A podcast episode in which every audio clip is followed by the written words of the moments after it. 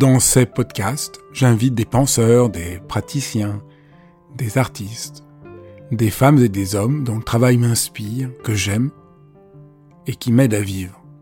Et j'ai eu envie de partager mes enthousiasmes avec vous. Dialogue parce que je crois à la vertu de l'écoute et au bonheur du partage. Dialogue parce qu'en un temps où tout devient un peu trop formaté et lyophilisé, j'ai voulu prendre le temps d'écouter des personnes qui ont consacré leur vie à penser, à créer, à faire. Dialogue pour permettre à mes invités de déployer leur engagement et leur conviction sans que leurs paroles soient coupées en petits morceaux. Dialogue pour pouvoir être transformés en les écoutant, transformés par une parole vraie.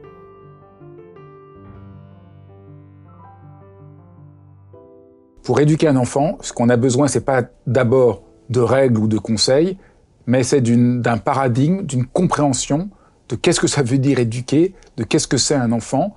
Et c'est là-dessus qu'il y a beaucoup de choses à remettre euh, en place aujourd'hui. Et pour ce faire, je reçois Isabelle Filiosa. Bonjour Isabelle. Bonjour Fabrice. Je suis très très content que tu aies accepté de venir parce que j'avais vraiment envie avec toi de faire le point on est en plein aujourd'hui euh, dans les médias dans une, dans une sorte de malentendu incroyable sur euh, ton travail et plus largement le sens de l'éducation, le sens du respect euh, envers les enfants. Et on voit plein de choses complètement absurdes où, l'éducation bienveillante, l'éducation non violente serait considérée comme une forme de laxisme. J'ai même été moi-même mis dans cette, dans cette sorte de soupe dans lequel ce serait un un laisser-faire complètement absurde qui est, le contraire de, tout ce que tu essayes de, faire depuis euh, tant d'années. Peut-être on peut partir. Qu'est-ce que c'est l'éducation positive? Est-ce que le terme est bien choisi? On pourrait dire aussi éducation bienveillante, éducation euh, non violente. Euh, qu'est-ce que c'est? Alors, éducation bienveillante, tous les parents ont envie d'être bienveillants. Et parfois, par bienveillance, eh bien, il y a des gens qui peuvent donner des coups en se disant c'est bienveillant. Hein, Alice Miller le soutenait, euh, c'est euh, pour ton bien que nous faisons les choses. Donc, euh, j'ai jamais utilisé moi tellement le terme de bienveillant, même si cette atmosphère de bienveillance paraît évidente et que je ne comprends pas qu'on puisse dire qu'on voudrait pas être bienveillant. Donc, a priori, tout le monde désire être bienveillant. Euh, parentalité positive, éducation positive, en fait, ça vient de la science. Dès les années 70-80, euh, on voit émerger aux États-Unis ce terme de positive parenting. Et euh, positive parenting, donc, c'est le parentage positif. En fait, une problématique qu'on a, nous, en France, c'est que le Conseil de l'Europe a transformé ce terme pour le traduire, il a dit parentalité. Mais parentalité, c'est plutôt comme le mot anglais parenthood, le fait d'être parent. Tandis que positive parenting, c'est le parentage. Donc, c'est les habiletés de parentage, les compétences de parentage, les comportements de parentage. Et ces comportements, c'est pour les parents et pour les professionnels, c'est pour toute personne face à un enfant, quel type de maternage ou bien pour induire, introduire les papas aussi de paternage, et donc forcément maternage plus paternage, ça pourrait faire parentage. Donc moi j'utilise de plus en plus ce terme de parentage, même si le terme de parentalité est, euh, plus connu. Et donc pourquoi positive? Parce que c'est tout ce qui va, euh, tout ce qui est répertorié comme étant des pratiques qui vont accompagner positivement le développement du cerveau de l'enfant. La discipline positive vient de Alfred Adler, ce psychanalyste qui a quitté euh, Freud, enfin qui a été rejeté par Freud, et qui a continué, lui, de considérer que le trauma est à l'origine euh, des problématiques euh, plus tard adultes et qui a dit mais il faut intervenir sur l'éducation. Donc quand il a émigré aux États-Unis, il a répandu cette façon d'être positive envers les enfants. Et donc voilà, la parentalité positive, euh, c'est venu ben, de Vienne finalement, euh, par l'intermédiaire de Alfred Adler, et ensuite ça s'est diffusé dans le monde anglo-saxon, pas seulement aux États-Unis, mais dans tout le monde anglo-saxon, principalement dans la science.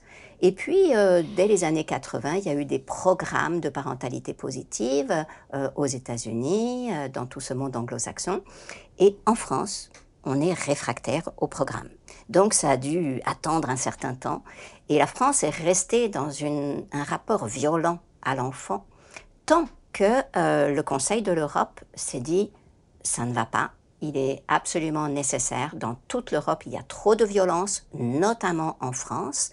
Et donc, il est important que les gouvernements développent des programmes de parentalité positive.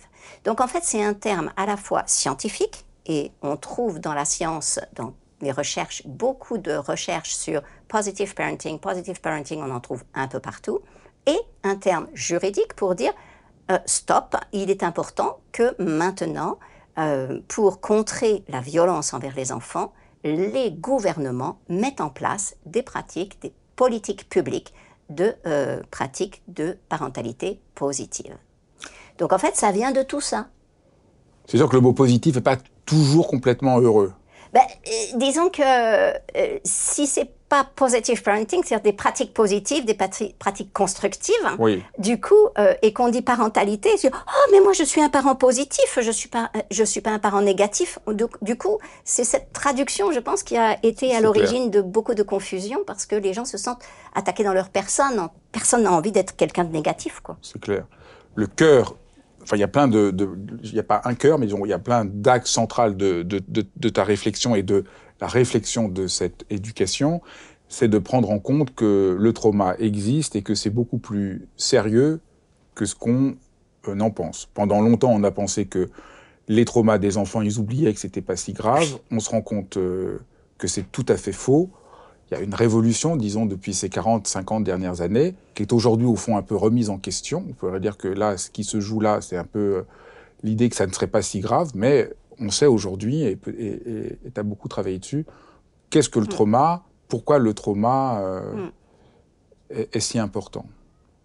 C'est ça, ben, en tant que psychothérapeute, euh, j'étais déjà consciente de à quel point le trauma, les blessures, les violences qui sont, que l'enfant subit marque son psychisme.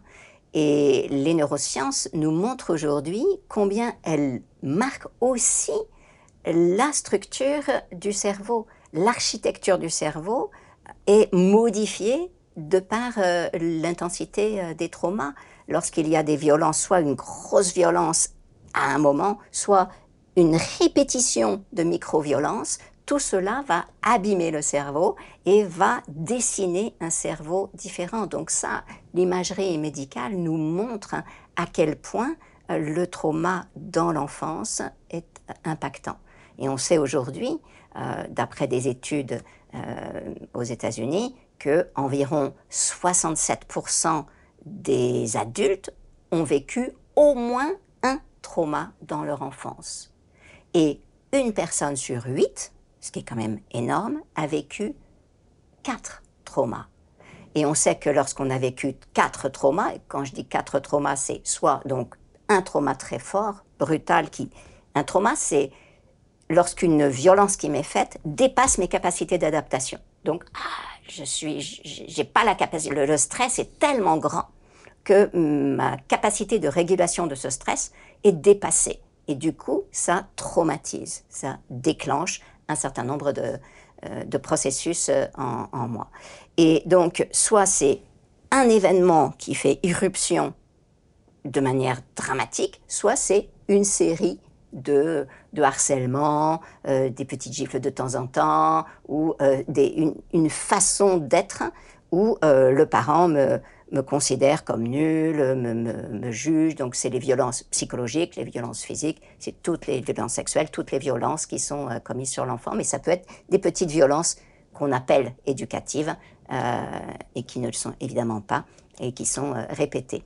Donc une personne sur huit a subi quatre violences. Donc ça montre que finalement, toute notre population est assez traumatisée. Et nous avons vraiment à regarder ça en face. Et j'aime bien quand tu dis qu'on méconnaît ce problème. C'est vrai. En fait, on est tellement habitué au trauma, on est tellement habitué à la présence de la violence qu'on la trouve normale. Et il y a énormément de gens aujourd'hui qui trouvent normal d'être violents envers les enfants.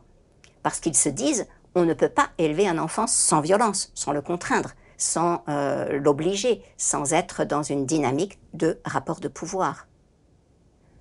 Les pays du Nord nous montrent que c'est tellement possible. Mais bon, c'est dur. Et donc, tu, tu le disais, en France, on est particulièrement violent avec les enfants. C'est surprenant. Oui, c'est surprenant. Je ne suis pas sociologue. Mais il y a des, il y a, des études, il y a des... Je, n'ai pas connaissance d'études spécifiques là-dessus. C'est ce que m'a confié euh, une des personnes qui avait organisé la campagne européenne euh, au niveau du Conseil de l'Europe euh, à l'époque. Et c'est vrai qu'à l'époque, je n'ai pas eu le réflexe de lui demander où, est-ce que où est l'étude sur laquelle vous vous, vous, vous fondez. et je ne suis pas sociologue, donc je n'ai pas regardé ça, mais c'est une constatation quotidienne et euh, là, récemment, un, un, ami, le docteur Chiquan, me disait, euh, donc il est euh, québécois, et il me disait que au Québec, des infirmières l'avaient euh, lui avait demandé une, formation parce que euh, elles, elles, étaient démunies. Il y a toute une population qui vient de France au Québec hein, et elles étaient tellement démunies. Il dit il nous faudrait de la formation pour nous aider à faire face à la violence euh, de ces personnes, de ces Français envers leurs enfants. C'est-à-dire que la violence des Français est reconnue comme étrange. Elle, est, elle choque au Canada, elle choque dans de nombreux pays. Alors, c'est euh, quoi la violence aux enfants? Qu'est-ce que qu'est-ce que c'est? Qu'est-ce que c'est la violence euh, Et pourquoi? Peut-être on peut commencer comme ça. Pourquoi là euh, tout, tout, a commencé avec la promotion du time out? Peut-être on pourrait décrire pourquoi pourquoi c'est c'est pas une forme d'éducation, mais c'est une forme de violence. Alors la violence, elle commence par l'exercice de la force et par, euh, j'aime bien euh, ce que disait Jean-Marie Muller, euh, c'est la violence, c'est dès lors que c'est l'autre qui est responsable. C'est-à-dire qu'on est dans une projection de toute la responsabilité sur l'autre. C'est c'est pas moi, c'est lui. Et dans l'éducation, il y a deux façons de regarder l'enfant. Globalement, soit je regarde l'enfant comme un être de droit avec lequel je vais interagir. J'ai des droits, il a des droits. Nous allons négocier, nous allons euh, évoluer ensemble. Et j'ai la responsabilité en tant que parent de l'éduquer.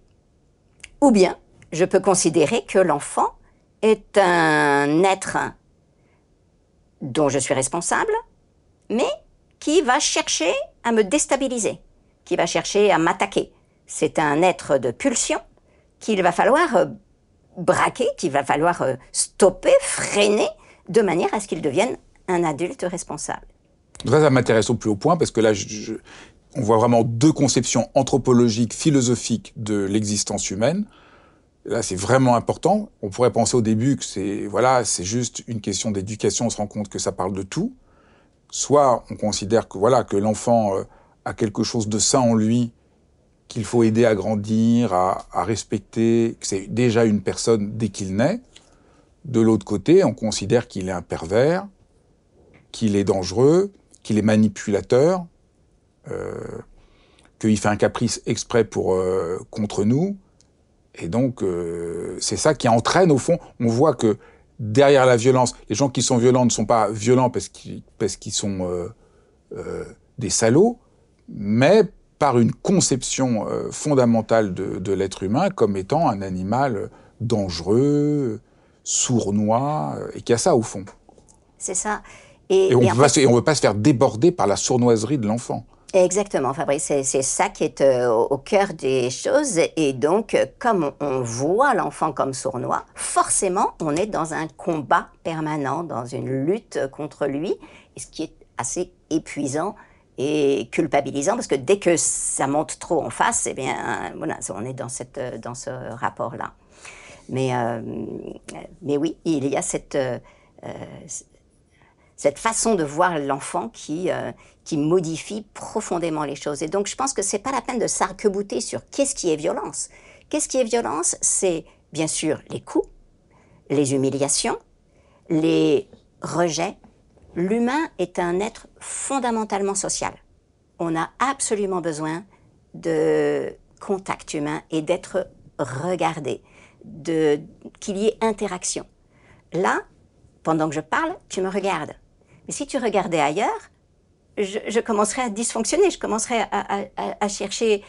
Et euh, Naomi Eisenberger, par exemple, a montré comment, lorsque même un ordinateur, donc deux petits personnages sur l'ordinateur, et moi je suis euh, la personne dans le sujet, et donc je joue euh, avec un ordinateur qui, les deux petits personnages s'envoient la balle, etc., et m'envoient la balle, donc on joue à trois comme ça, Dès que les deux petits personnages sur l'écran commencent à jouer tout seuls, donc c'est un ordinateur qui m'exclut, qui me rejette, eh bien, je me sens mal et ça déclenche dans le cerveau, parce qu'on fait ça sous un IRM fonctionnel, et Naomi Eisenberger a montré que ça déclenchait les mêmes zones de la douleur. Donc, lorsque quelqu'un ne prend pas soin de nous, ne nous regarde pas, n'interagit plus avec nous, au bout de quelques minutes, eh bien, on est en stress et on a mal.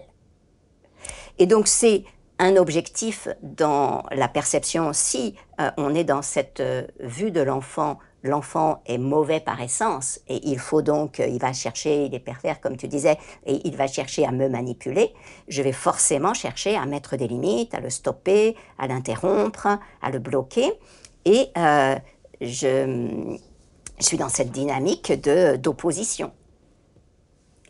Tandis que si je le vois comme euh, un être euh, ben, de besoin, je vais complètement être différente et je vais chercher, ah ben, qu'est-ce qui se passe? C'est de mon interprétation.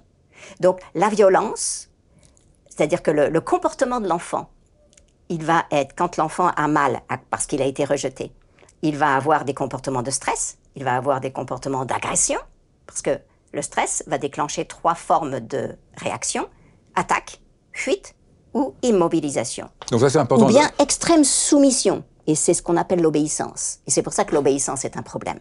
C'est en réalité une réaction de stress. Donc ça c'est très important. Il faut souligner donc ce qu'on prend pour un caprice, c'est pas les enfants ne font pas de caprice. Ça c'est vraiment une des choses que tu dis et redis. Un enfant ne fait pas de caprice pour emmerder ses parents il est stressé et il n'a pas la capacité cognitive de pouvoir exprimer ce qu'il a à dire. Parce que la différence, quand on prend l'exemple de l'ordinateur, les deux personnages jouent pas, je me sens mal, mais je suis un adulte, je suis capable de relativiser. L'enfant n'a pas la capacité de dire, mais je me fais des idées, il peut pas faire, donc il sent ça et il est en stress. Donc peut-être on peut revenir maintenant sur les quatre. Euh, oui, tout à fait, mais tu viens de dire quelque chose d'important. Un adulte est capable de relativiser. Et pourtant, ce, cet ordinateur, c'est devenu un protocole pour étudier les réactions sur le de, rejet dans, pour euh, les études scientifiques. Et donc, c'est un protocole qui est utilisé de partout parce que même adulte, même si on sait, même si on sait que c'est un ordinateur et que mm. quelquefois il arrive que ça bug, eh bien, ça marche au bout de 7 minutes. Un adulte qui a, comme tu le dis, une capacité de relativiser perd ses compétences. Non seulement il a mal, mais il se sent moins bien, il se sent, euh, il perd confiance en lui. Donc on peut imaginer pour un enfant ce que ça donne. Bon, bah, déjà, je suis rassuré parce que je me sens déjà moins mal de sentir que je ne suis pas le seul, que tous les êtres humains sont comme ça. Exactement. Moi, je pensais parce que j'étais hypersensible que j'ai besoin d'affection, mais, mais me, voilà, me voilà déjà rassuré. C'est essentiel parce que quelquefois on se dit euh, ah je suis dépendante émotionnellement, je devrais pas euh, je devrais pas souffrir que les autres me regardent pas. Euh, quelquefois à l'école un enfant se fait rejeter par les autres et les parents lui disent oh, mais écoute tu t'en fiches, c'est pas grave, t'as pas besoin d'eux. Bah si, on a tous absolument besoin des autres d'être regardé. Et donc, la privation du contact, ce que propose le time-out, fait partie des violences parce que c'est de l'isolement, parce que c'est le refus du contact. Donc, dans les violences, il y a les violences actives, lorsque je frappe, lorsque j'humilie, lorsque j'envoie euh, quelque chose de méchant où je sais que ça va blesser l'enfant, mais il est aussi quand je prive l'enfant de quelque chose qui est de l'ordre de son besoin essentiel. Donc le besoin de contact, le besoin d'interaction. Et c'est exprès d'ailleurs qu'ils utilisent ce besoin d'interaction en, niant ce besoin d'interaction dans le time-out. On sait que c'est efficace, mais seulement de très très courtes euh, périodes. Mais c'est efficace pourquoi? Pour mener l'enfant à obéir. Et donc c'est là aussi que, du coup, c'est du dressage, ça n'est pas de l'éducation. On ne veut pas que l'enfant obéisse. Enfin, quand on éduque, on veut que l'enfant L'éducation, c'est mener quelqu'un à être un être libre, et à être un être responsable. Pas quelqu'un qui, a, qui est dans cette quatrième façon de se soumettre en fait parce que c'est tellement, je suis tellement avec la peur et la honte que du coup, je me soumets. Donc, l'isolement, priver euh, quelqu'un, alors non seulement l'isoler, déclencher ce processus risque d'obtenir l'obéissance et non la responsabilisation, mais euh, en plus de ça, on prive à ce moment-là l'enfant d'éducation. Et vraiment, dans la Convention internationale des droits de l'enfant, eh bien, il est dit, et la France a signé, l'enfant a des droits. Il a notamment droit à ce que ses émotions soient écoutées et entendues. C'est écrit dans la Convention internationale des droits de l'enfant que nous avons signée. Ça fait partie d'une observation, c'est l'observation, l'observation numéro 13 de l'article 19, et c'est important parce que ça s'applique en France. Donc euh, tout enfant a droit d'être écouté dans ses émotions. On peut, on peut dire ce que c'est, donc le, time out, donc qui, est... Time out, alors normalement, originellement, c'est un temps, time, out, en dehors. C'est un temps en dehors de euh, la gratification. Donc euh, ça s'inscrit dans un paysage où on gratifie beaucoup l'enfant, on le récompense, on est, dans une dynamique comme ça d'échange, de, relationnel extrêmement positive. Et parce qu'il a un comportement déviant à un moment, on interrompt cette gratification pendant quelques instants, voire quelques minutes, mais pas plus de quelques minutes. Donc au-delà de 4 minutes, ça n'est plus efficace. Et, et, on sait aussi que plus, on, plus le time-out est long, moins ça marche. Ça, c'est ce que dit la science. Donc, euh, et, mais moi, je remets en cause même le fait que ça marche. C'est-à-dire que ça marche pour quoi? Ça marche pour faire obéir. Voilà, donc déjà, l'idée, c'est que l'enfant, dès un an, quand il renverse, quand, quand il est passage, il faudrait le mettre, euh, faire une minute de time, de time out. C'est ça, c'est ça le, qui est défendu. Donc on voit l'enfant, il est même pas encore en capacité de. Bien sûr. Donc, Bien sûr. Et, et, et pourquoi? Alors tu vois, c'est cette euh, histoire de, regarder le monde. C'est pour ça, on peut regarder, est-ce que ça c'est une violence, est-ce que c'est pas une violence, etc. Pour moi, c'est pas tellement important. Ce qui est important, c'est le regard qu'on va poser. Parce que tout va découler de là. On sait aujourd'hui qu'il y a une, euh, les violences sont, euh, il y a une continuité dans les violences. Et lorsque les violences ont été interdites et qu'il y a eu, parce que la violence en fait est interdite. Il n'y a plus la parentalité positive, c'est plus la peine de dire ça. En France, c'est la parentalité légale, celle qu'on a le droit de, parce que la violence est interdite par notre loi et elle est précisée, l'interdit est précisé par la Convention internationale des droits de l'enfant. Donc euh, non, c'est pas, ça ne fait pas partie de ce qui est dans la loi. Le regard sur l'enfant doit changer.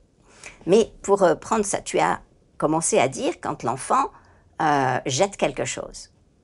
À neuf mois, l'enfant commence tout juste à apprendre à lâcher.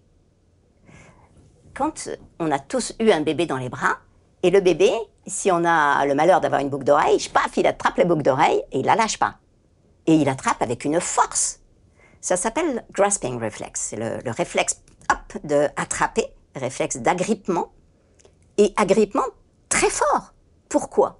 C'est pas parce qu'il est pervers l'enfant et qu'il cherche à me, me déchirer l'oreille. C'est parce que il ne peut pas faire autrement. Quelque chose à frotter là. Enfin, il a vu, hop, tchouk, il a saisi. Et à partir du moment où il a saisi, il ne peut plus ouvrir. Parce que c'est un réflexe qui lui permettait de s'agripper au poil du, du, primate que nous étions il y a des lustres, ou à nos vêtements, etc. En tout cas, bon, c'est ce qui lui permet de, s'accrocher. Donc, Et au bout d'un moment, on peut lui dire lâche, lâche, lâche, mais lâche, lâche, on est obligé de lui enlever les doigts, c'est dur. Il ne peut pas lâcher en fait. Il ne sait pas encore lâcher. Et c'est là que moi j'aime la science. C'est que si on observe et on, comprend pourquoi il fait ça, c'est pas qu'il a une intention perverse. À neuf mois, il a développé suffisamment de capacité, le réflexe est mieux intégré et il devient capable de lâcher pour la première fois de sa vie qu'est-ce qu'on fait quand on découvre une nouvelle compétence pour la première fois de sa vie? On l'utilise un max. On a envie de le. Et donc, je ne vais pas le faire avec le verre, mais globalement, hop, euh, on me met sur une sur une, une, une, petite chaise haute et on me met une cuillère. Oh, je la saisis, je la lâche. C'est normal. Je viens de découvrir la compétence.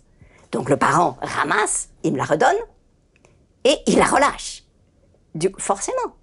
Donc, euh, nous, parents, comment on va faire? Si je suis dans la perspective, il est pervers, polymorphe, etc., du coup, je me dis, ah, il cherche à me manipuler, il me fait être son esclave parce qu'il me fait ramasser la cuillère à chaque fois, et j'interprète le comportement de l'enfant comme étant dirigé contre moi, et je vais l'engueuler et je vais le punir, et je peux euh, le punir parce que il fait ça.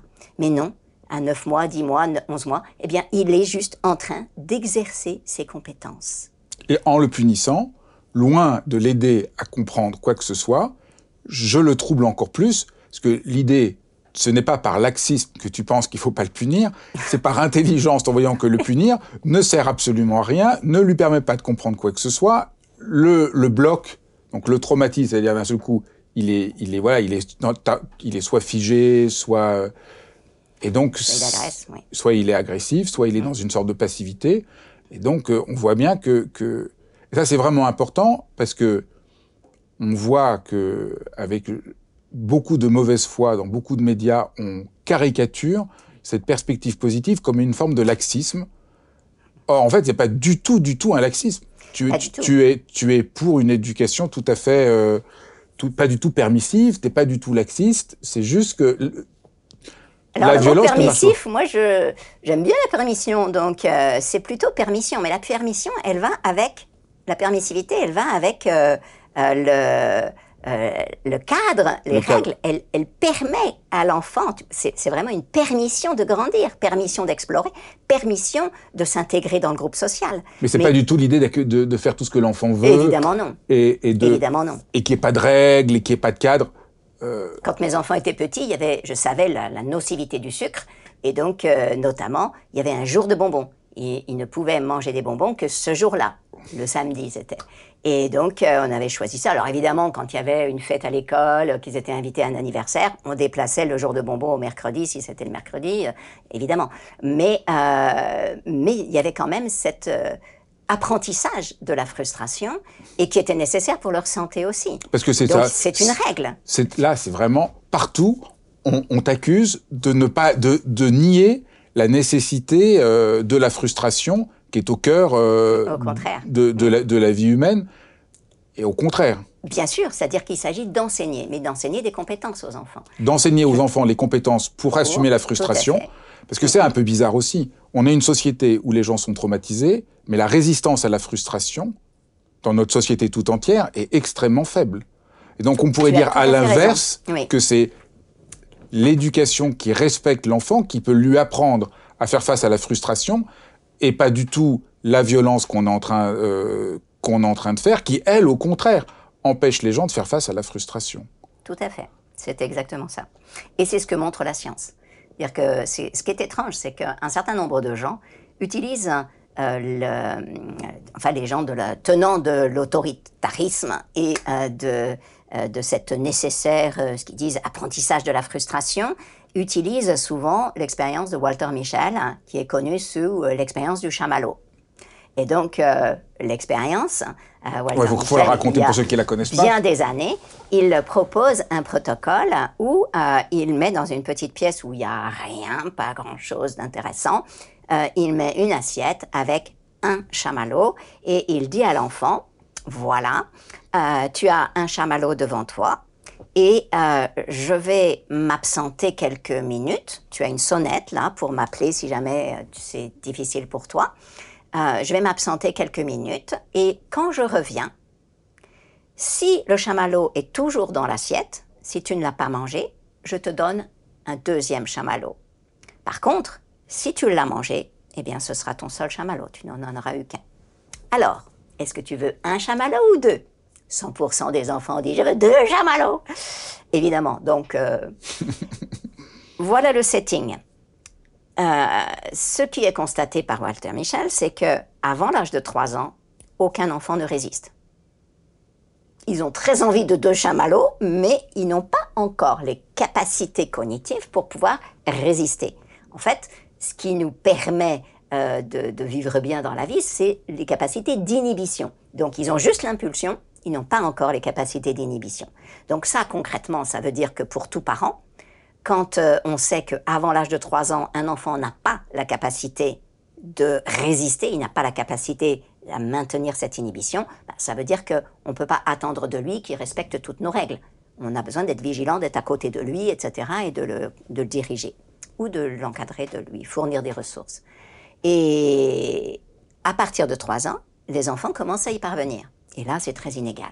Il y a des enfants qui y parviennent et d'autres qui n'y parviennent pas du tout d'autres qui parviennent partiellement. donc il y a vraiment énormément d'études autour de ça. Et se demander, mais qu'est-ce qui se passe? Et ce qu'on a pu mesurer, puisque on a pu suivre ces enfants qui avaient été testés à l'âge de 3-4 ans jusqu'à l'âge adulte, et on a observé qu'il euh, y avait, pour ceux qui ne résistaient pas, une tendance à l'obésité, euh, une tendance à, aux addictions de manière générale, euh, qu'ils gagnaient moins d'argent, euh, qu'ils avaient des couples plus difficiles. Enfin, bref, la vie est sur tous les plans des études, du travail et de la vie affective était meilleure lorsque on résiste à la frustration. Donc, les capacités de, de régulation lorsqu'on est face à la frustration sont essentielles. Et donc ça, ça a couvert le monde, mais les tenants de l'éducation autoritaire s'en sont servis pour dire, voyez comme il faut éduquer la frustration. Oui, mais éduquer à la frustration. Et donc les études ont continué et on s'est demandé, mais qu'est-ce qui fait la différence chez ces enfants? Eh bien, la différence, une des différences principales, c'est que ce sont les enfants qui ont un, attachement sécure qui vont résister le plus longtemps. C'est pas du tout les parents, euh, les enfants de parents autoritaires c'est ceux qui résistent le moins, c'est ceux qui ont des parents mm, à qui on peut pas faire confiance, qui, disent un coup oui, un coup non, etc. Et voilà, c'est incohérent. Donc là, euh, l'enfant, il se dit, euh, il vaut mieux que je prenne tout de parce que je suis pas du tout sûr que ce sera vrai, quoi, l'histoire des deux chamallows. Donc, euh, hop, il se sert. En fait, c'est preuve d'une bonne intelligence et d'une excellente adaptation à la situation. Tout ce que fait l'enfant, c'est une adaptation à la situation. Donc, pour réussir à faire face à la frustration, il faut avoir suffisamment de confiance. Oui. Et pas être, suffisamment terrorisé. Exactement. Ça serait, bien que tout le monde comprenne. ça serait bien que tout le monde comprenne ça. C'est essentiel. Et la deuxième chose euh, que j'adore dans le livre de Walter Michel, parce que je l'ai fait traduire en français dans ma collection Parents Plus, euh, c'est euh, il, il s'est dit mais comment ils font ceux qui réussissent? Il les a interrogés et les enfants ont dit ben, je m'imagine que euh, c'est pas un bonbon, j'imagine que c'est une boule de coton. Et du coup, ben, ça me donne pas envie. Ou alors, euh, ah, je le vois dans un cadre, et puis s'il lui ben, c'est un tableau, donc euh, je vais pas le manger, un tableau, on ne mange pas un tableau. Donc il s'est dit, mais c'est incroyable, ces enfants ont développé une, ont une créativité, et il s'est dit, avant l'âge de 3 ans, aucun enfant ne réussit. Et qu'est-ce qui se passerait si je donnais à des enfants de 3 ans moins le quart des techniques qui marchent? Avec des enfants de 3 ans et demi. Et donc il a raconté aux enfants, ben voilà, tu as un chamallow devant toi et euh, tu peux imaginer que c'est une boule de coton. Et tu fais ça jusqu'à ce que je revienne. Des enfants qui normalement donc ne tiennent pas du tout. Walter Michel a dit qu'avec une technique, ils étaient capables d'attendre 18 minutes. 18 minutes. C'est dingue. Et donc ça montre. C'est dingue. Voilà, l'éducation, c'est ça. C'est ça l'éducation. Je fournis à l'enfant des ressources. Je lui dis pas tu dois attendre ton tour. Je lui donne une ressource. Comment tu vas faire pour attendre ton tour? C'est extraordinaire. C'est extraordinaire. Oui, c'est extraordinaire. Et c'est ça qui me fascine, moi. C'est extraordinaire. C'est extraordinaire. C'est tellement profond. Pour y... c'est, Alors peut-être on peut expliciter euh, l'arrière-plan, donc euh, l'enfant a besoin de confiance, de réassurance euh, et, d'attachement, comme, pour, reprendre ce qui est devenu un peu la, dénomination de, l'attachement. Est-ce qu'on tu veux bien euh, expliquer un peu cette perspective? On a besoin de sécurité. Nous, les humains, quand on vient au monde, on ne peut pas, comme un petit poulain, se mettre tout de suite debout et aller téter direct. Nous, on, est totalement dépendant de l'adulte qui s'occupe de nous. Donc, c'est vital que de pouvoir appeler cette figure d'attachement et on dépend de ces contacts réguliers avec la figure d'attachement pour se sentir en sécurité. Donc, l'enfant, le bébé, a absolument besoin de la proximité d'une figure d'attachement, c'est-à-dire le père ou la mère, une personne ou, une autre personne, mais quelqu'un qui, de manière régulière et constante, va répondre à ses besoins, va prendre soin de lui. C'est que logique, non? C'est. Je viens au monde, je suis totalement dépendant, je peux rien faire tout seul, je peux pas aller me promener, non. Je peux pas aller tout seul chercher à manger. Donc, il me faut que quelqu'un me prenne dans les bras, me tienne, me protège, me protège des prédateurs. Et dès qu'un bébé ne sent plus l'odeur de sa maman ou de sa figure d'attachement, n'entend plus les sons, il est en insécurité. Et on a petit à petit, la science avance aussi et on développe. Avant, on croyait que la peur, c'était euh, lorsqu'il y a quelque chose qui fait peur, on réagit et que c'est cette réaction qui est la peur. Et maintenant, on commence à avoir une vision un peu différente suite au travail de Stephen Porges où on réalise que finalement notre cerveau est câblé pour la peur, pour l'insécurité. Et qu'on est en permanence en train de scanner l'environnement. Où est-ce que je peux trouver ma sécurité? Et en fait, le tout petit nourrisson, il est là et il scanne l'environnement en recherche de sécurité. L'odeur de maman, je me calme. J'entends papa, je me calme. Je suis en sécurité parce que j'entends les bruits qui me sécurisent, j'ai les odeurs qui me sécurisent, on me porte, je me sens sécurisé, le contact me sécurise. Donc on est sécurisé.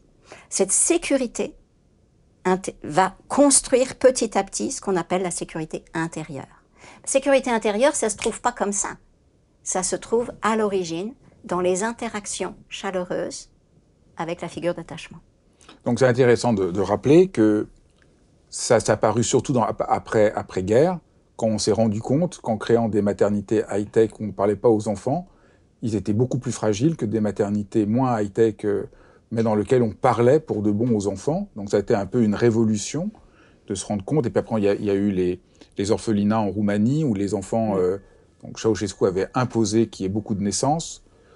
Et donc il y avait plein d'enfants qui se trouvaient dans les orphelinats où ils étaient laissés et on voyait les ravages que, ça, que les enfants se laissaient mourir, que ça abîmait leur cerveau, le fait de ne pas avoir cette sécurité. Donc, c'est important de, de, rappeler à nouveau, parce qu'on a toujours tendance à mm, mm. penser la violence est que psychologique, et puis euh, bon après il y a le corps et l'esprit et, le cerveau de l'autre côté. C'est tout, c'est important de montrer que ça a un, que ça a un impact sur la santé et sur euh, et sur notre nos, nos, capacités cognitives. Donc ça c'est une des grandes révolutions que tu essayes de, défendre et de porter euh, depuis, depuis longtemps. Ça n'a pas été un combat euh, toujours facile. Il y a beaucoup de résistance, mm. encore aujourd'hui euh, en France, même si bon, le gouvernement t'a nommé pour diriger la commission des 1000 premiers jours et de reconnaître quand même que, que, ton travail, et puis celui de Boris Cyrulnik, fondé sur l'attachement, était à la fois scientifique et, porteur euh, d'avenir, mais il y a encore euh, beaucoup de, de, réticence. Est-ce que tu, tu, sais pourquoi. Il y a, je n'aurais pas la prétention de pouvoir répondre à ce pourquoi complètement, mais je vois deux grandes raisons à cela. D'une part, nous avons presque tous été élevés dans euh, une dynamique violente, où nous avons subi ces violences. Et comme je le disais, 67%, une personne sur huit, bref, nous avons subi ces traumas. Et, comme je le disais tout à l'heure, nous savons aujourd'hui que notre cerveau a été altéré. Différentes zones du cerveau sont altérées et plus ou moins fortement altérées. Mais notamment la zone qui permet de, de la zone préfrontale qui va réguler, aider à réguler la zone émotionnelle. Quand on est enfant, quelque chose ne va pas, c'est une tempête émotionnelle. Le parent vient à côté de l'enfant. Il y a cette zone émotionnelle qui est là au centre du cerveau, qui est en feu, on peut dire, qui est allumée, on va dire allumée parce que sur les écrans, on voit que c'est cette zone, les neurones s'activent et donc s'allument sur l'écran. Bien sûr ça s'allume pas dans le cerveau, mais sur nos écrans, ça s'allume. Donc, par extension, on dit que ça s'allume, ces, ces, zones. Et euh, le cerveau préfrontal d'un tout petit enfant n'est pas encore suffisamment développé. Donc, moi, l'adulte, je viens à côté de l'enfant et je l'aide à contenir. Moi, adulte, j'ai un cerveau préfrontal, donc je vais nommer son émotion et surtout, je vais le sécuriser. Donc, petit à petit, je vais associer l'enfant, va associer la sécurité que donne la présence de l'adulte à cette émotion qui le dépasse. Papa, maman me parle, donc il nourrit aussi les airs euh, du langage et, euh, et il m'empêche de faire des gestes trop brutaux, etc. Donc j'apprends aussi à muscler un petit peu, à développer mon cerveau préfrontal. Donc la présence de l'adulte, la présence chaleureuse, sécurisante de l'adulte lorsque l'enfant éprouve une émotion, fait que petit à petit les les neurones se connectent parce qu'il y a une loi dans le cerveau. Lorsque deux neurones sont allumés en même temps, ils ont tendance à se connecter, à se relier. C'est comme ça que se construit l'architecture cérébrale. Donc, en sollicitant en même temps qu'il y a cette euh, décharge émotionnelle, si en même temps j'associe la sécurité et j'associe le langage, eh bien, toutes ces zones se construisent, se co-construisent, et donc je vais développer des compétences émotionnelles de régulation de mon émotion. Je ne vais plus être débordé par mes émotions dans le futur. Donc on, voit, on, voit, encore ce que c'est l'éducation. Là, voilà, c'est l'éducation. Ça, c'est pas la violence, c'est l'éducation. J'aide l'enfant à comprendre ce qui lui arrive, à. Voilà. Et donc c'est pas du laxisme. Je ne laisse pas, euh, je le laisse pas euh, hurler dans son coin. Non, je vais l'aider, lui enseigner comment on régule.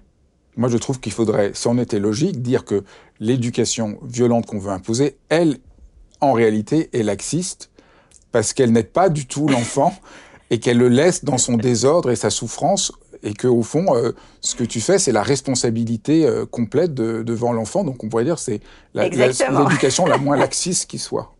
Exactement, mais je savais qu'on avait beaucoup de connexions déjà, mais je l'ai écrit il y a deux jours. Euh, en réalité, cette éducation soi-disant autoritaire, elle est laxiste. Oui, c'est vrai, c'est ça. Euh. Et donc, l'enfant qui a été envoyé dans sa chambre quand il avait une émotion, il n'a pas appris à réguler. Donc, nous, adultes d'aujourd'hui, ou la plupart des parents, parce que moi j'ai eu la chance d'être élevé aussi sans aucune violence, mais la plupart des parents ont été élevés, puisque 87% des parents frappaient leur enfant euh, il y a deux ans. Et encore aujourd'hui, l'Observatoire de la violence éducative nous montre à quel point la violence envers les enfants, un peu plus psychologique, un peu moins physique maintenant, mais la violence reste.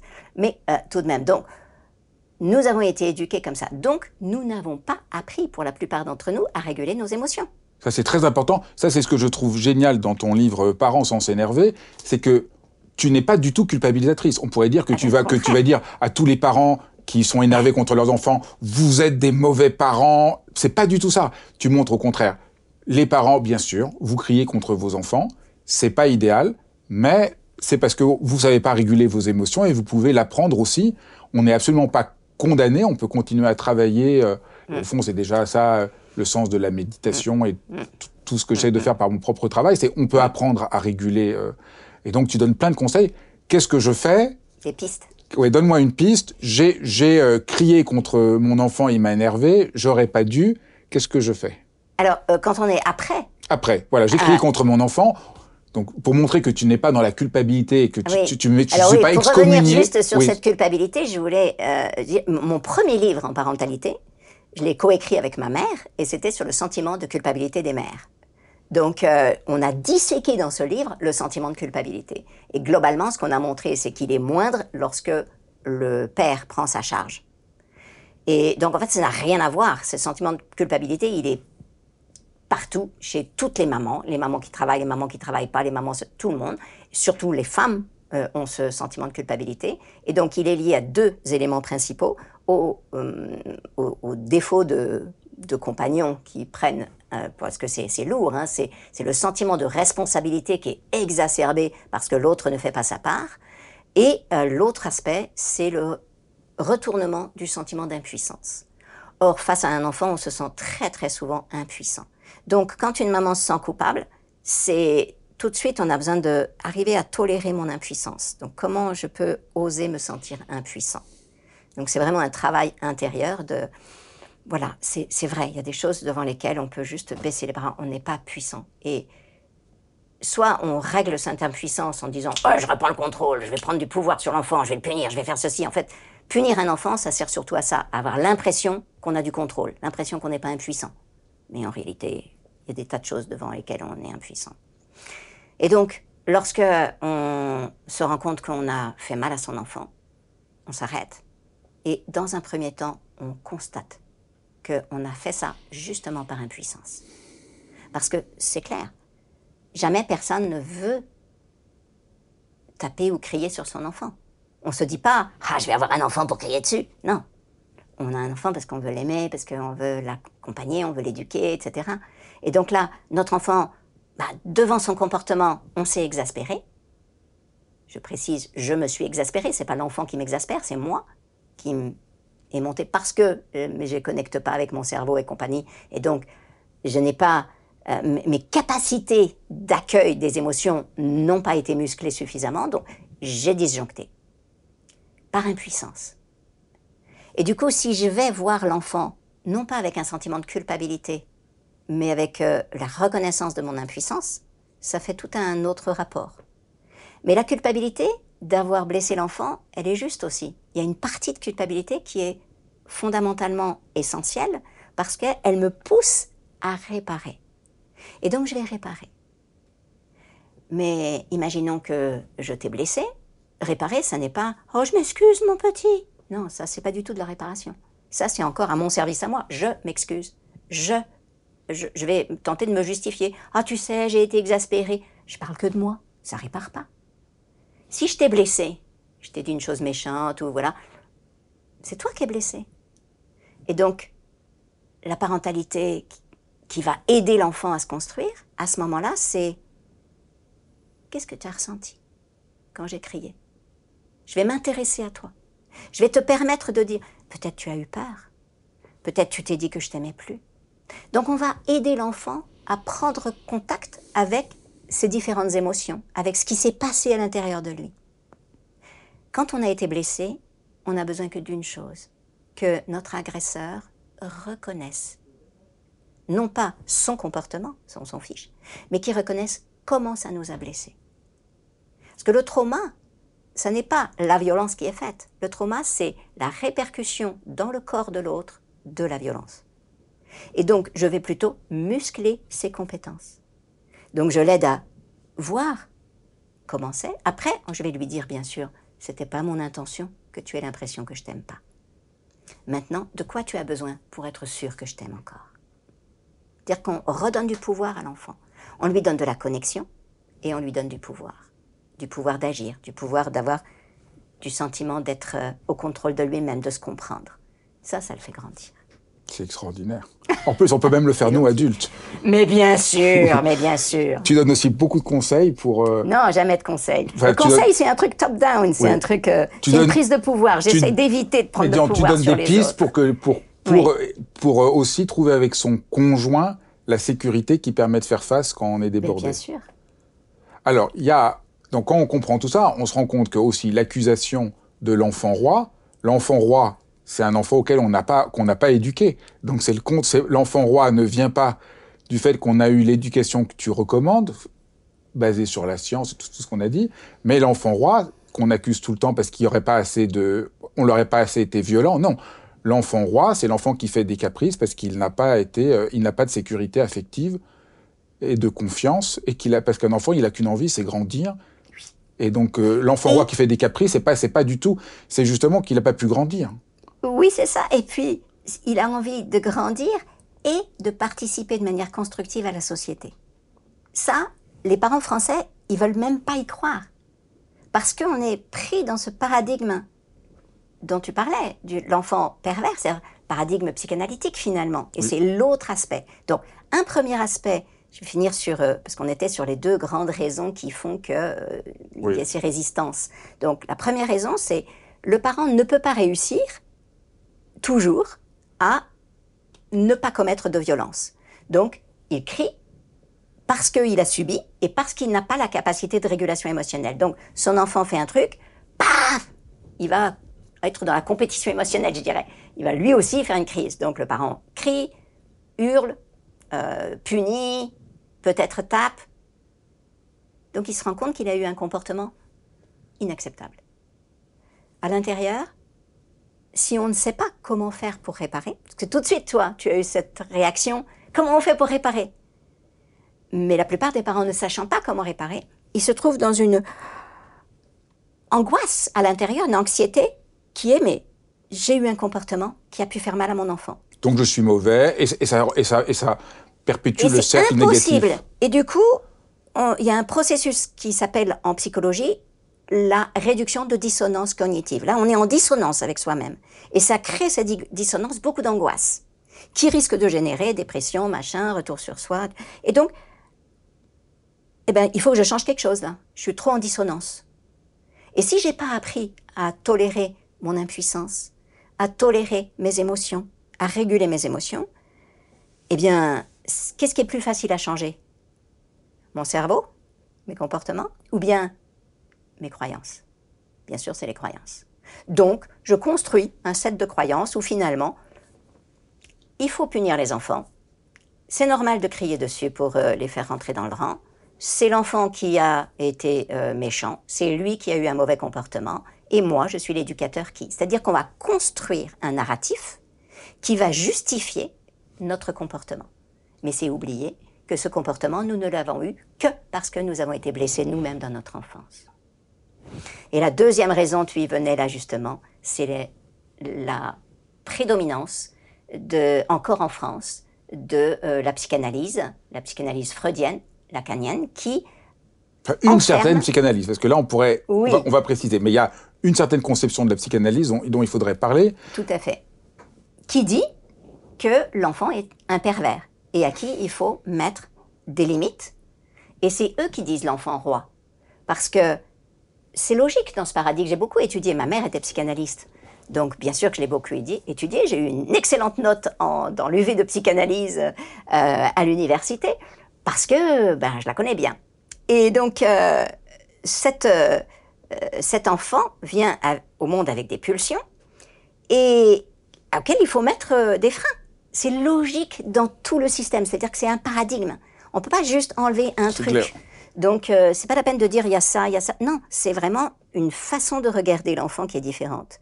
Et dans leur monde, l'enfant étant habité de toutes ces pulsions perverses, polymorphes, et donc euh, ces désirs sexuels, ces désirs de mort de l'autre, eh bien, forcément, si on ne met pas une limite sans arrêt, et on remarquera, c'est la seule réponse, il faut mettre des limites, il faut mettre des limites, il faut mettre des limites.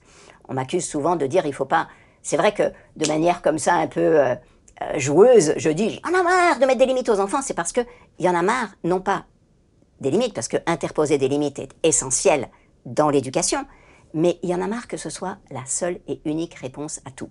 Mais c'est ça. Oui, et puis la réponse à tout, parce que si on met pas la limite, l'enfant va exploser parce qu'il a tellement ses pulsions qui vont aller dans tous les sens que du coup, il va avoir il va être dans ce qu'on appelle la toute puissance infantile. Et cette toute puissance infantile doit être confrontée au principe de réalité. Mettre des limites, mettre le principe de réalité pour pouvoir devenir. Et donc, sinon, il devient un enfant roi parce qu'il est tout puissant. Et, donc, c'est juste le paradigme. Et de, de la même manière, dans cette conception-là, dans ce paradigme-là, être trop près de la mère, c'est dangereux. Ben, évidemment, oui. C'est ça. Il y a une résistance, une résistance à l'attachement, parce qu'il faut au contraire créer une distance avec la mère. Peut-être tu peux expliquer? Oui, parce que dans le monde de l'attachement, la mère, elle est un havre de sécurité. Elle est une base de sécurité. Elle est nécessaire. Donc plus il y a de proximité physique avec la mère, plus il y a de sécurité. Euh, une autre chose a été montrée aussi, c'est que lorsque le père est très proche de son enfant, lorsque l'enfant dort dans la chambre du père, lorsqu'il y a cette proximité euh, père, mère, enfant, la proximité du noyau, il y a moins de risque d'inceste, contrairement à ce que raconte la psychanalyste. Pourquoi? Parce que on ne va pas avoir un désir sexuel envers quelqu'un qui est notre enfant. Il faut que ce soit quelqu'un d'extérieur, de loin, pour euh, éprouver ce désir. Et donc, euh, la réalité des études montre que la proximité affective, et Boris Cyrulnik l'a rappelé, la proximité affective du père et de l'enfant, et de la mère et de l'enfant, protège de l'inceste. Mais dans le monde des psychanalystes, c'est le contraire, puisqu'ils préjugent que l'enfant va être incestuel par excellence. Et que, à peine il est né, il est déjà pervers polymorphe, c'est-à-dire qu'il va tout de suite chercher, si c'est un petit garçon, à faire l'amour avec sa mère et euh, à tuer son père. Et donc, il va être pris dans ce que Freud a appelé ce complexe d'Oedipe, qui est un concept qui n'est plus utilisé, n'est plus considéré comme valide qu'en France. Donc ça, il faut revenir là-dessus parce que c'est peut-être la grande, grande erreur de Freud. C'est peut-être le... Est-ce que c'est une erreur? Disons que c'est une erreur qu'il a commise sciemment, mais... Enfin, sciemment ou... Donc, parce que... Sous pression. Faut rappeler, que, faut rappeler que Freud, au début, voit des, des jeunes, en particulier des jeunes filles, qui lui parlent qu'elles ont été victimes euh, d'abus, euh, et qu'à un moment, il pense que c'est vrai, et que, la, et, que, et que, le trauma, et que le trauma de l'adulte vient qu'il a subi des violences. D'autant qu'il a été à Paris, il a travaillé avec Charcot, et il a vu des bébés de deux ans avec l'anus éclaté, il a vu des, des, des, des, vagins complètement dévastés, il a vu réellement des cadavres de tout petits enfants, de bébés, qui ont été violentés par leurs parents. Donc il est revenu ensuite euh, chez lui avec cette conviction que c'était vrai, que oui, lorsque euh, que, que les, les, violences sexuelles commises sur les enfants et sur les bébés existaient et étaient extrêmement graves et allaient impacter. Ça pouvait tuer un bébé, mais ça pouvait aussi l'impacter sur toute sa vie. Et lorsqu'il reçoit euh, ces femmes névrosées, il se dit, ben oui, elles ont raison, c'est ça. Et il va changer. Et il va changer. Et il va dire au contraire que c'est qu'un fantasme. C'est ça. Et ça, c'est peut-être, je sais pas comment on pourrait dire, c'est quand même la... Moi, je, je, je crois que c'est quand même euh, une des fautes originaires euh, oui. de la pensée de Freud. C'est quelque Donc, chose. probablement, de... il s'est culpabilisé toute sa vie parce qu'il euh, y a quelque chose qui m'a beaucoup touché. Jeffrey Moussaïef Messon, qui a été, au, qui a fait l'enquête dans les archives de Freud, Anna Freud lui a ouvert euh, la, la, maison de Freud et il a pu donc euh, être chez lui. Il a ouvert le tiroir supérieur du bureau de Freud et dans ce tiroir, il y avait les lettres des femmes qui décrivaient les violences subies. Et donc ça, pour moi, c'est très émouvant parce que ça montre que Freud a conservé ses lettres jusqu'au bout. Et comme s'il y avait un doute, comme s'il y avait un doute qu'il le. Ben, il le savait, parce que dans sa correspondance à Fliss, qu'il a voulu détruire, hein, il a détruit toutes les lettres que Fliss lui a envoyées, son ami Wilhelm Fliss, mais Marie Bonaparte a protégé les lettres euh, que euh, que Fliss avait reçues de Freud. Et donc nous avons ces lettres aujourd'hui. Elles ont été mises sous embargo, mais Jeffrey Moussaïef Messon a pu y accéder. Euh, Anna Freud avait beaucoup édulcoré les lettres pour justement évacuer toute cette partie-là, mais Jeffrey a eu l'autorisation d'exhumer tout ça et il a publié la totalité des lettres de Fliss, donc enquête aux archives Freud. Et c'est fascinant de voir l'évolution progressive.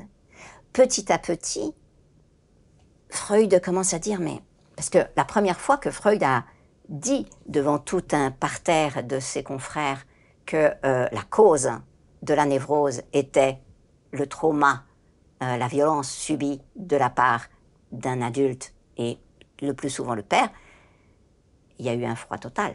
Il n'a pas été applaudi, il a été rejeté.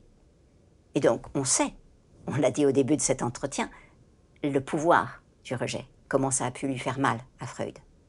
Et comment on est prêt à tout pour être réintroduit dans cette société. Et donc, Freud l'explique à Fliss, il dit, mais si je ne change pas cette théorie, je ne vais jamais être fameux. Je ne vais jamais développer ma notoriété. Je vais jamais être accepté par les autres. Il a écrit ça dans, dans les, dans les Il lettres. écrit. Ouais, ça c'est terrible. C'est terrible. C'est un moment terrible parce que. C'est poignant. Parce qu'on voit toutes les conséquences que ça va avoir pendant un siècle. Mais ça, il- il l'a pas anticipé évidemment. Mais juste, il était là prisonnier de. C'est Je vais dommage. pas être, euh, je vais pas être accepté par euh, les autres. Je peux pas supporter ça. Et puis une autre chose est arrivée, c'est qu'il s'est dit, il dit à Fliss, si je continue de dire que c'est le trauma et les violences sexuelles subies qui ont déclenché euh, les problèmes, eh bien, je vais être obligé d'accuser de trop nombreux pères. Et il ajoute, dont mon propre père. Et il dit que son frère a été contraint à faire une fellation à son père. Et que deux de ses, deux- ses deux sœurs aussi l'ont été. Donc nous savons, parce que Freud le dit dans la lettre, que c'est son frère et ses deux sœurs ont été contraintes de faire une fellation au père de Freud. On ne sait pas si Freud a subi ça aussi. Peut-être pas, peut-être, on ne sait pas. Mais au moins, il était témoin de ça et il a dit je ne veux pas ça.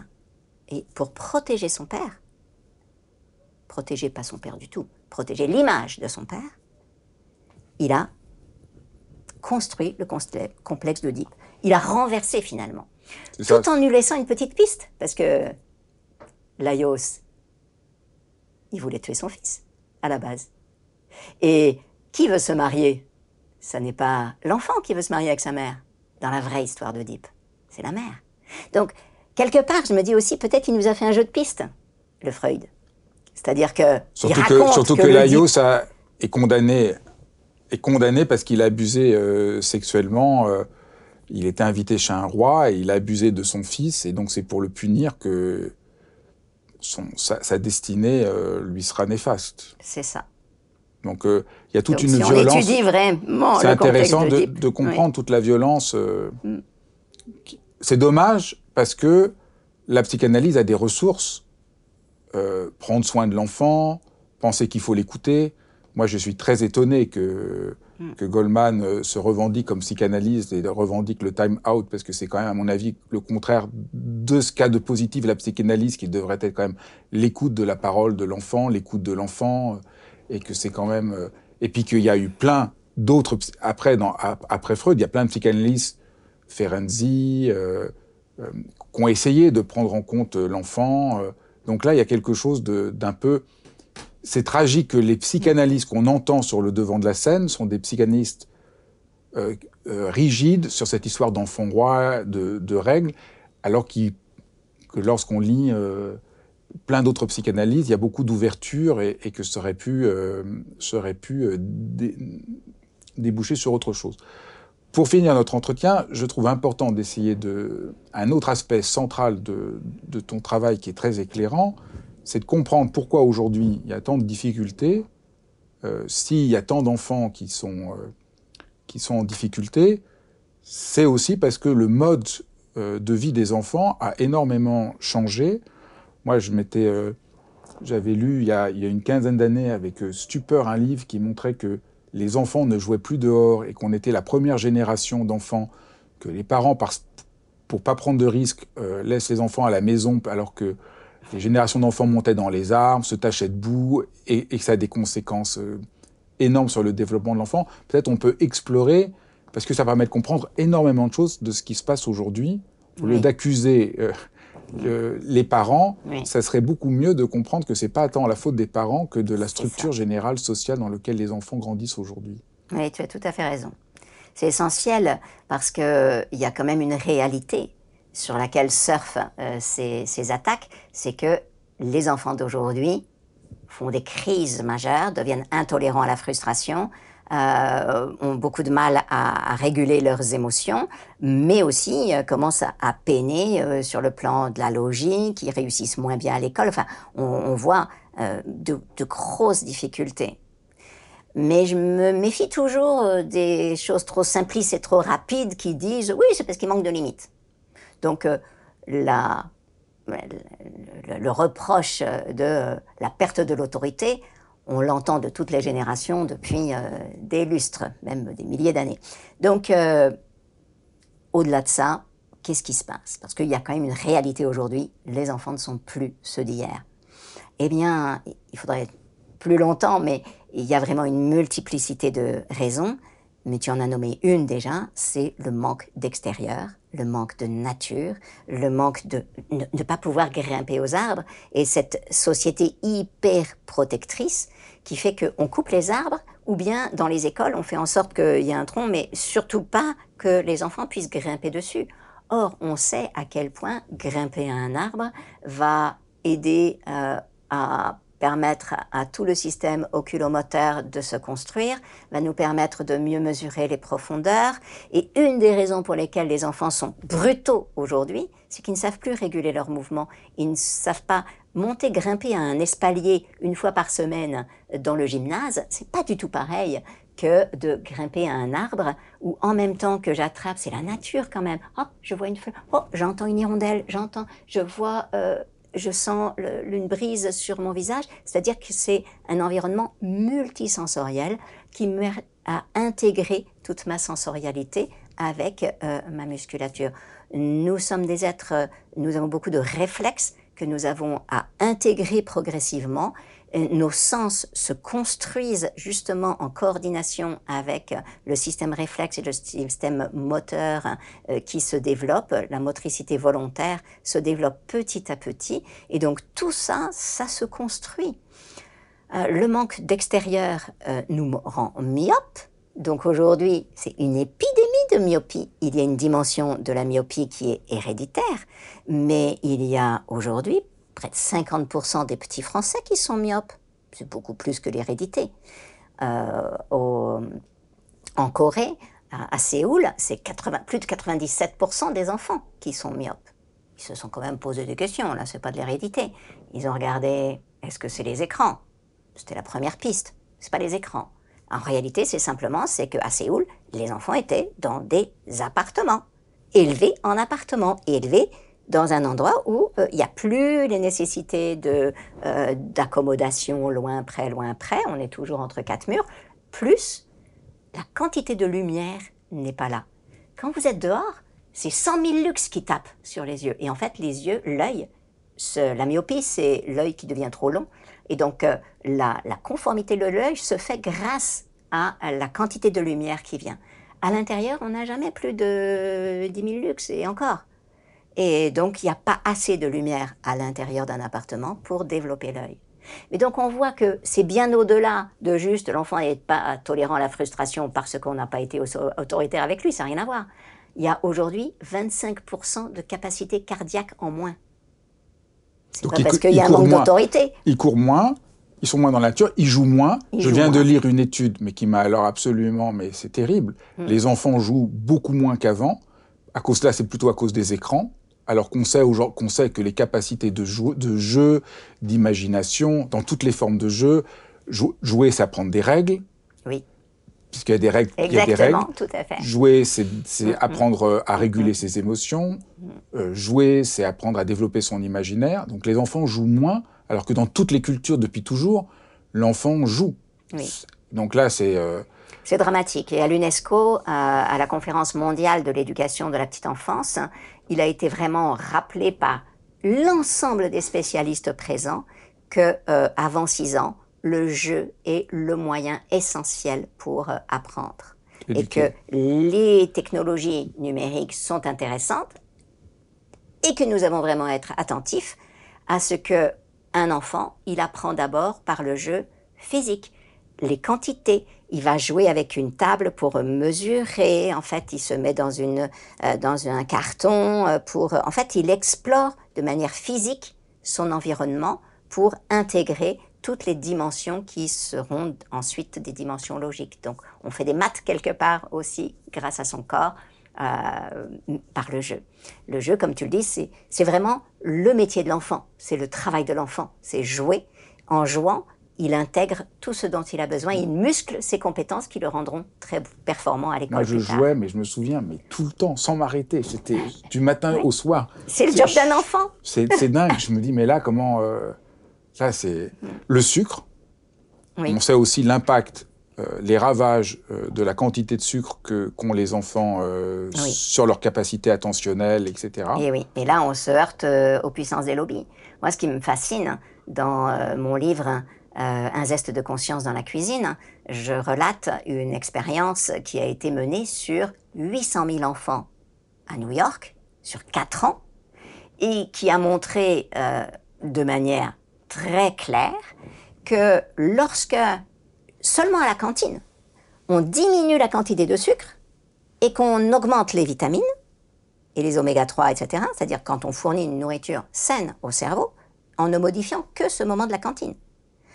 Réduction drastique des violences et des incivilités et une augmentation des compétences académiques que jamais n'avait été vu dans toute l'histoire des États-Unis. C'est quand même dingue. Cette expérience est dingue. C'est dingue. On se dit, mais, mais et, le seul discours qu'on a, c'est si on, on avait, on, on, était plus sévère, on aurait des meilleurs résultats. C'est juste, mais d'une ignorance. Euh, Sauf que cette étude, c'était dans les années début 80. Comment ça se fait? Elle est parue en 84, je crois. Euh, comment ça se fait que toutes les écoles ne suivent pas ça maintenant? Ben, le lobby du sucre. Les lobbies sont beaucoup trop importants. L'industrie agroalimentaire euh, fait un lobbying qui ne permet pas à la science d'être entendue. Et puis c'est trop dur pour les parents. On se dit, ben, le sucre, c'est comme une gentillesse, euh, etc. Non. Écoute, euh, merci infiniment. J'espère que ce panorama donnera envie aux gens de, de, de, lire tes livres, de les relire, de comprendre tout l'enjeu qu'il y a euh, derrière cette question qui pose, euh, mm. qui est vraiment un choix de société. Est-ce que nous voulons un monde démocratique, respectueux euh, et qui vise à éduquer, à s'éduquer et à voir qu'on peut grandir Et voilà, j'espère que grâce à cet entretien, les gens y verront plus clair. Merci beaucoup. Merci Fabrice pour cet entretien et pour tous tes entretiens qui, qui nourrissent et qui aident à penser. On a besoin de penser et pas d'être trop réducteur. Merci. Merci d'avoir suivi ce dialogue qui, je crois, vous l'avez vu, euh, est un peu un, moment euh, important dans l'histoire de, la chaîne et de ce que j'essaye de faire. Euh, on l'a vu avec Isabelle, la question de l'éducation repose sur tellement de questions, de paradigmes fondamentaux aujourd'hui, et qu'au fond, tout mon propre travail sur la méditation, l'hypersensibilité et l'enfant intérieur euh, euh, reposent sur les mêmes données que nous avons vues dans cet épisode. N'hésitez pas à vous abonner, à faire vos commentaires, à dire euh, ce que vous pensez. C'est toujours un plaisir de vous lire et je vous dis à très vite.